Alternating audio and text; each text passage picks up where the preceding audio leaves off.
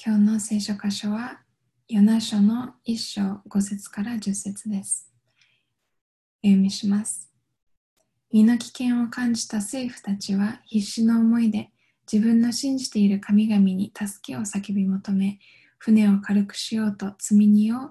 海に捨てました。その間、ヨナは船底でぐっすり眠っていたのです。そこで船長は船底に降りていって大声で怒鳴りました。おい、どういうつもりだ？このような時に眠っているのは、さっさと起きてあなたの神に祈ったらどうだ？そうすればお恵みで助けてもらえるかもしれないぞ。政府たちはくじを引くことにしました。神々を怒らせて、こんな恐ろしい嵐を引き起こしたのは誰か知ろうというのです。くじはヨナに当たりました。一体何をしたのか、こんなに恐ろしい嵐を起こすとは。あなたは何者なのだ？仕事は何をしている？どこの国から来た？そしてヨナは答えました。私はユダヤ人です。この地と海とをお作りになった天の神様である主を拝んでいるものです。それから主から逃げているところであることを話しました。人々は話を聞くととても恐ろしくなり、なんでそんなことをしたのかと聞いた。御言葉です。神様に感謝を捧げます。おはようございます。私はハイロックの牧師の一人のウォルトで、今日はメーガン牧師と会話形式で聖書の夜泣きからお話をしたいと思います。ハイロックは新しく深い水という題のお話のシリーズを始めました。ヨナが文字通り深い水の中の経験をしただけではなく、私たちも今、国として文化として深い水の中にいるように感じます。水が、困難が頭より上まで来ているように感じます。特に今週はブレオンナ・テイラーが殺された事件の判決が出て、とても不本意な結果に多くの人が怒りと悲しみを覚えたでしょう。しかし私たちは神様は深い水の中に共にいてくださり、黒人の命を尊び私たちに命をくださることを知っています。今どのような気持ちだとしても神様の言葉を学ぶために今日集まってくださり嬉しく思います。先週はデイブ牧師から神様からの難しいおまじお導きにお従いすることについてお話を聞きました。ヨナは神様からの導きに従おうとしませんでした。自分に与えられている恵みを憎んでいる人々に示したかなかったのです。私もそんな葛藤を覚える時があります。憎んでいる人なんていないと、そう信じたいけれど、意見が合わない人や敵意を示している人に対し、恵みを示すことは本当に難しいことです。もし私がヨナでニネベにいたとしたら、そこの人と関わりたくないと思います。なので、自分の尊厳を保ちながら御言葉の真理をめげず、敵のような人々をどのように愛することができるかずっと考えていました。私もそうです。何度もヨナの物語を読み、ヨナ、素直に神様にお従いしなよそう思っていたけれど、先週のデイブ牧師のお話は、彼の状況を理解するのにとても役に立ちました。ニネベの人たちは本当に凶暴でひどい人たちでした。それでも神様は彼らを愛していて、そのことを伝えよう伝えようと、ヨナを使わされました。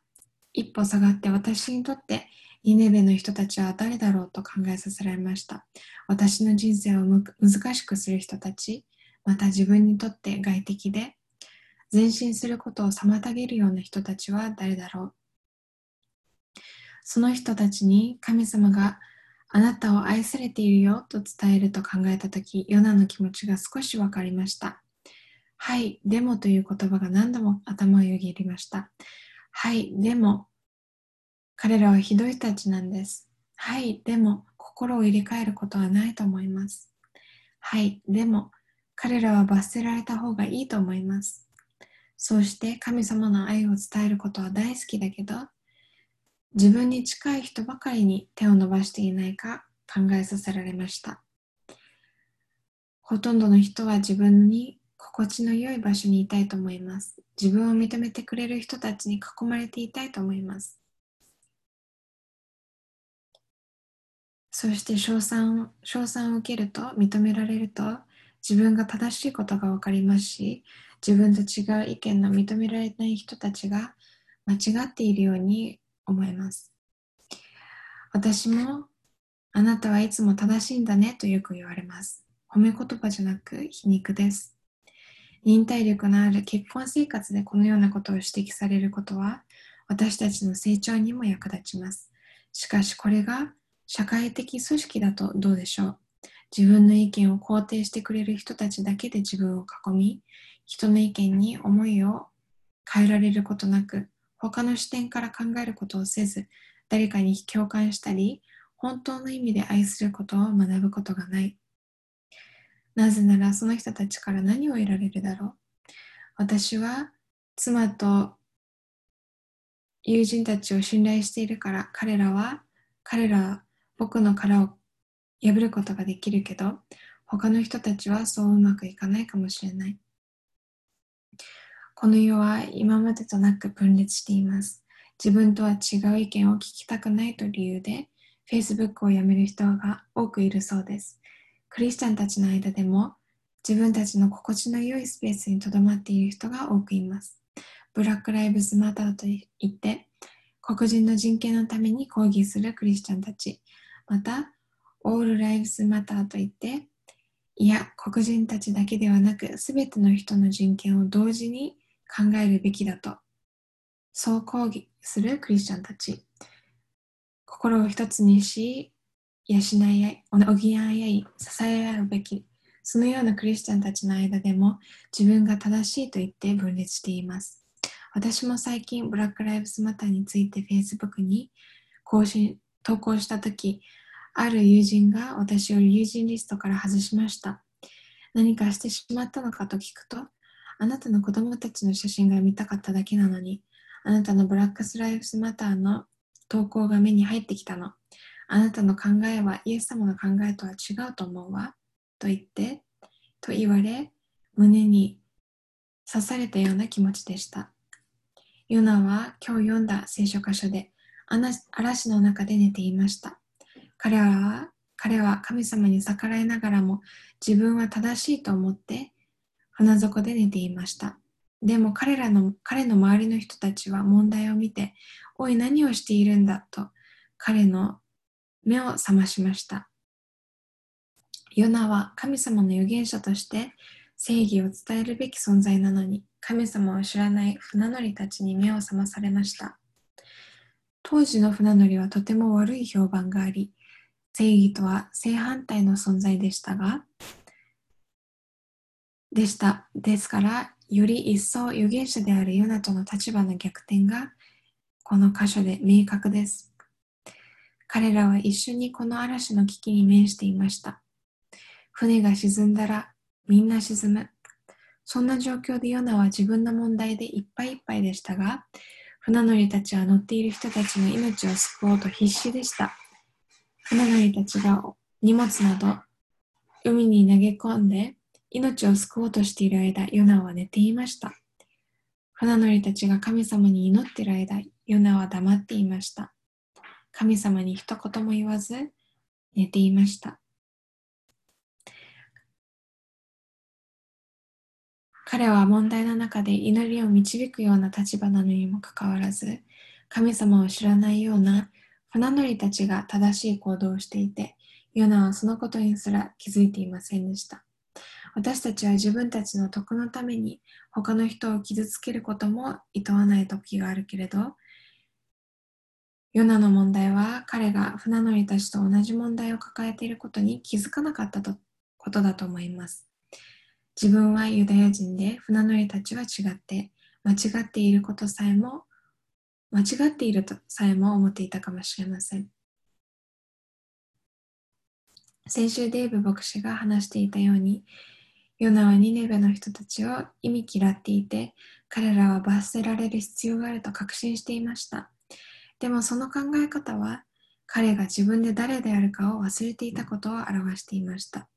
イスラエルの人々はすべての国民に祝福となるようにと選ばれましたが、神様がすべての創造物を愛されるように、彼らも愛するようにと命じられていましたが、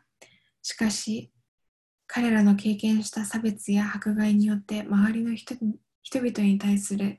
軽蔑や同じ考え方をしていて同じ国民で一緒に暮らす人たちだけで固まって生活することに慣れさせていました。でもそれだと自分の国の人たちだけにしか祝福を分け合うことができません神様に命じられたすべての国国々に対する祝福という命令を達成することができませんですから、この場面はとても皮肉なのです。この物語で、ヨナとは違う国民の船乗りたちが神様に売り頼むようにとヨナに提案し、ヨナが全地を作られた神様を礼拝していると告白するように促したのも船乗りたちでした。船乗りたちがこの予言を神様、預言者を神様のもとへと戻したのです。私の人生にも似たようなことがありました。何年も前に私のクリスチャンじゃない友人と何度も話す機会がありました。彼女は自然保護にとっても大きな熱意を持っていて、人生の意味などの深い話をするとき、必ず自然保護について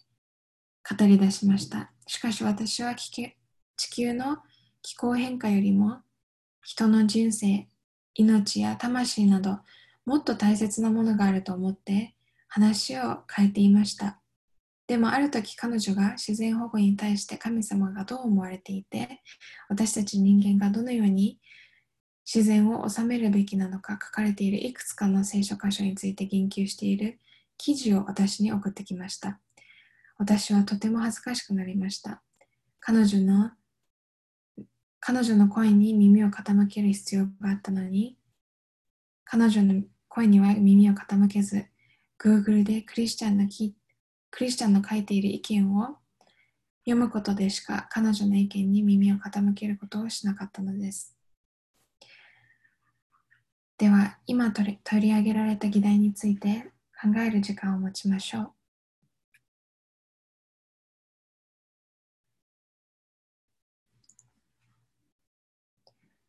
あなたの生活について挑戦するようなことを言った人は今までいませんでしたか？そのような挑戦に対してあなたはどのように応答しましたか？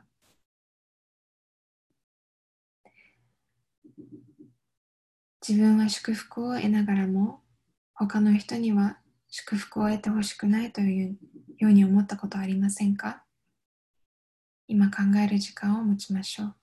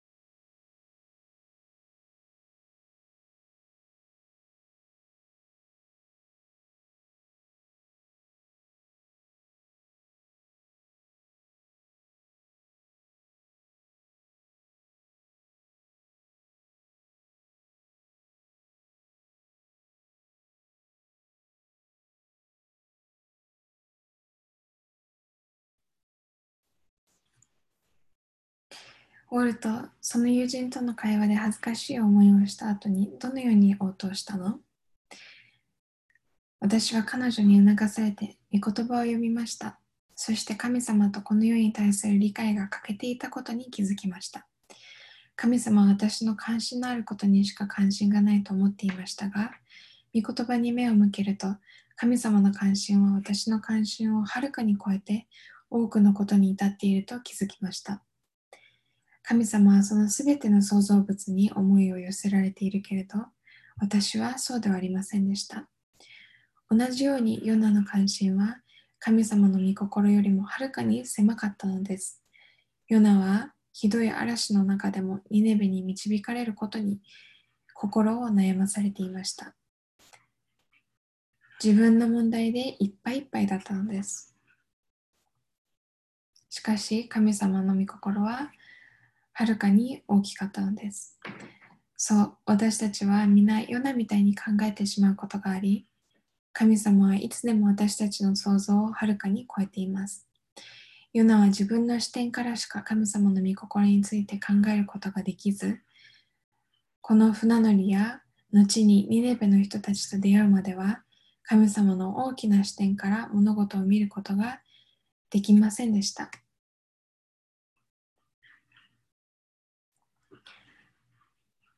そして神様のことを知らない人たちが彼を神様に連れ戻したことに恥ずかしさを覚えていたかもしれません。ヨナは初めから船乗りたちは自分とは違って彼らに何が起ころうとも気にしないそのような姿勢を持っていました。しかし神様は彼に世の祝福になるようにと命じていました。私たちクリスチャンは祝福を語ります。良い知らせ。神様がいつでもこの世界を、全世界を愛しておられ、何もその愛から離れることはものはなく、すべてが豊かに繁栄するように願っておられる。ですので、神様は誰を通してでもから語ることができます。私は自分の姿勢を改め、人の意見を聞くようにしないといけないと考えさせられました。そうですね。私は大学を卒業してから長いこと教会で生活してきました。クリスチャンたちが大好きで、教会での生活が大好きです。そしてこれからも教会でお仕えしていきたいと思っています。しかし、いつでも同じようにイエス様を愛する人たちと過ごしていると、共に成長することができるし、お互いを励ますことができるけど、世界が狭くなってしまいます。同じように考える人の意見しか聞くことができない。そして、他の意見を持つ人に対し否定的になってしまう。そのような傾向があるでしょう。そうすると神様の愛を忘れてしまうことがあります。ですから私は意識的に自分とは違った生き方や考え方をしている人たちと交流するようにしています。メーガンとよく話すけれど、スポーツジムで出会う人たちは本当にいろいろなところから来ていて刺激的です。コロナウイルスでそのような出会いの場がなくなってしまって本当に悲しく思っています。何年も毎日のように会っていた人たちとのと会えなくなってしまいました。そのような場所ではよく挑戦を受けます。私の信じていること、私の考えや行動に一貫性があるか、彼らと毎日話しているとヨナのように船底で隠れていることはできなくなります。そしてそのような友人たちからの挑戦に開けた姿勢を持つことが大切だと気づかされます。そう考えると誰が正しくて誰が間違っているかの境界線、また誰がイエス様にお従いする中で私たちの間違いを指摘してくれるか分かりませんね。もし神様が本当にこの世を愛しておられることを信じるなら、私たちはこの世の言うことに耳を傾けなければいけません。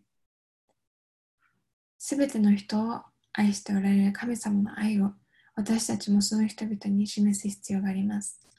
周りの人々に祝福となることができる、できているか考える必要があります。ヨナが問題の中でも船底で寝ていたように、自分とは違う人たちから目を背け、そのような人の必要や問題に無関心でいることはありませんか？私たちの国は今そのような傾向にあるように感じます。しかしもし船乗りや私の環境保護に熱心な友人を通して神様が語られるなら私たちはもっと人々の声に心を開き会話をする必要があると思いませんか？自分とは関係のないような人に対して無関心なことはありませんか？そう。ヨナがニネベに着くと、彼は人々にとって好ましいことだけを語っているわけではありませんでした。彼らがひどく間違っていて、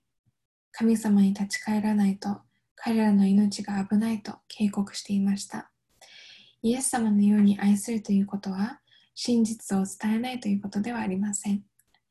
しかし真実を愛を持って伝えるということです。愛するということです。イエス様もそうされていました。イエス様は神様を愛する人々とも神様とはかけ離れた存在とも同じように時間を過ごしました。イエス様は人々に真実を語ったけれど、答えよりも多くの質問を投げかけました。答え質問の答えを知っているのにもかかわらず、質問をすることによって、彼らはイエス様に知ってもらい、見てもらい、愛されていることを感じることができました。イエス様は、神様に愛する愛されている人々に愛されている人々として接しました。私はヨハネの福音書に書いてあるサマリアの女の人のお話が大好きです。イエス様はヨナとは正反対のことをしています。自分とは敵対する国の女の人、神様について違った理解を持っているそのような人に対して質問をしました。彼女の意見を知りたいと姿勢を示しました。イエス様は人から嫌われ、軽蔑されていました。そのような女の人を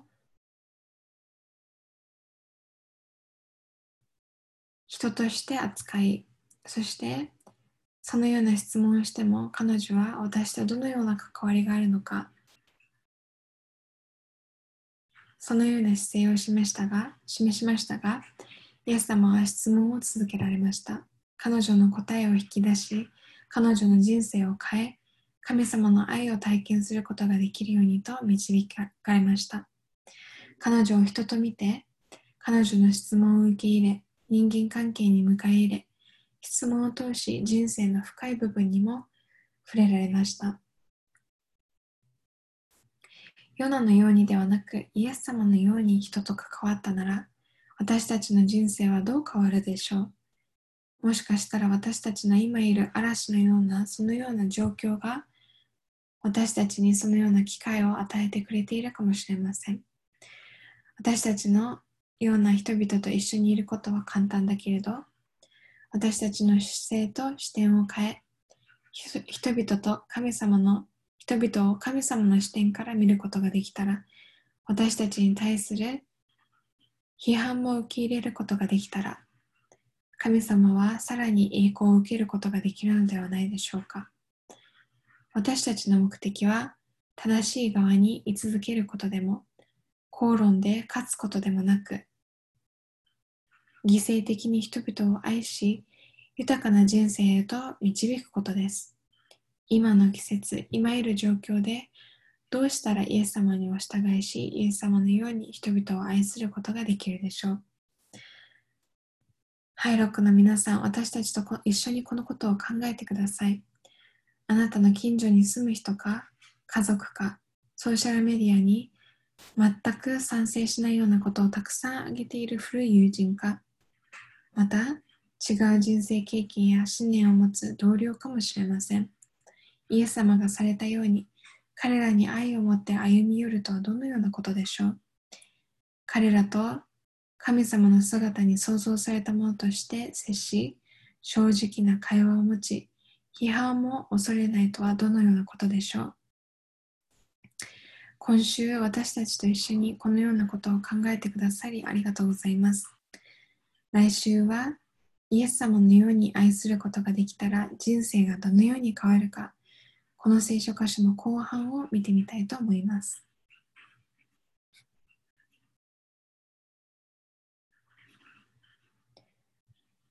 あなたとは違うような人と今週歩み寄り生活してみてみてください。イエス様の愛で彼らと交わるとは、接するとはどういうことでしょう？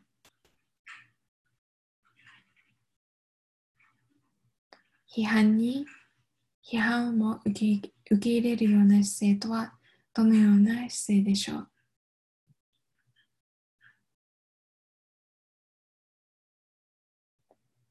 また神様があなたを導いているようなそのような会話はありませんか？今まで目を背けていたような無関心であったような人はいませんか？今考える時間を持ってください。